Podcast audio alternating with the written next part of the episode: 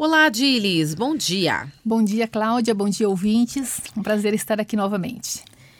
Bom, Adilis, a gente vem falando sobre cultura organizacional. Você explicou, né, no nosso programa passado o que é a cultura organizacional, qual que é a importância dela, e agora a gente vai falar um pouquinho nos próximos programas. E hoje a gente vai falar sobre atração e retenção de colaboradores. Como é isso mostra muito né? O jeito como eu escolho o funcionário, é, todo esse processo mostra a cultura da empresa? Cláudia, já começa mostrando por aí. Né? Então, quando eu penso assim, ah, como que é feito o processo seletivo, eh, como que é feita a divulgação da vaga, eh, qual é a clareza das informações em relação a desde horário de trabalho, remuneração, eh, qual exatamente vai ser a atividade a ser desempenhada por esse colaborador, hum. quais as condições de trabalho que essa pessoa vai né, ter para poder desempenhar a sua função. Então, toda essa parte contratual e a forma como esse processo ele é conduzido já fala muito da cultura organizacional. Inclusive, se é, é dado um feedback para as pessoas que não foram aprovadas, né, como que isso foi conduzido, é, se foi, foi feito algum tipo de é, teste de avaliação, tanto técnico quanto comportamental, com a utilização de alguma ferramenta ou não. Então, se vai utilizar um processo mais estruturado, mais profissionalizado, ou se é mais ou menos assim, ah, indicação de um amigo, passou na porta, entregou o currículo, a gente mandou entrar e já começou a trabalhar.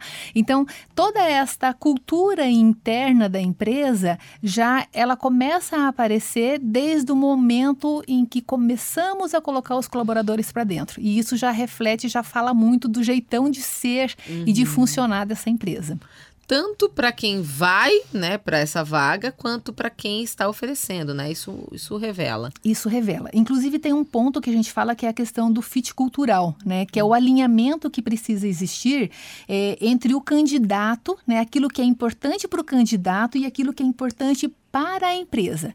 Quando num processo seletivo a gente identifica que está desalinhado aquilo que o candidato busca é, enquanto objetivo profissional versus aquilo que a empresa tem para oferecer, é muitas vezes melhor não fechar essa vaga com aquele candidato. Uhum. E para o candidato também muitas vezes é melhor que não aconteça. Por mais que o candidato às vezes está na ansiedade, na expectativa né, de ser contratado, é, em algumas organizações, por mais que ele não saiba, às vezes ele não entrar, para ele é melhor que melhor. não dê certo, porque uhum. ele vai entrar e não vai, não vai, vai, estar desalinhado, e aí certamente ele não vai ficar e só vai, né, como diz né, no popular, sujar a carteira dele é. e ele não vai permanecer, né, por essa cultura interna que muitas vezes está desalinhado com aquilo que é importante para ele.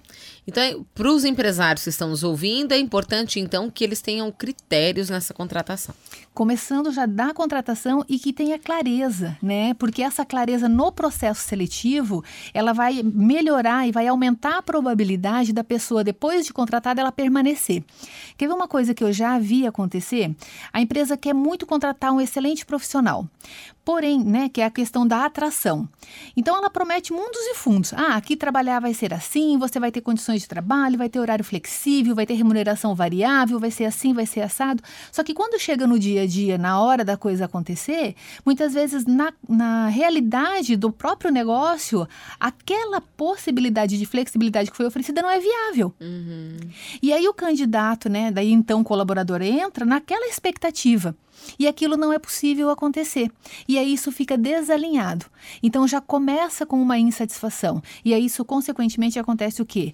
Uma rotatividade maior, um desalinhamento de expectativa e a cultura interna, né, daquilo que é dito e não cumprido, já vai impactando negativamente nos resultados do negócio e na confiança, inclusive, das pessoas em relação uhum. a um modelo de gestão que está sendo adotado naquela empresa. Ótimo.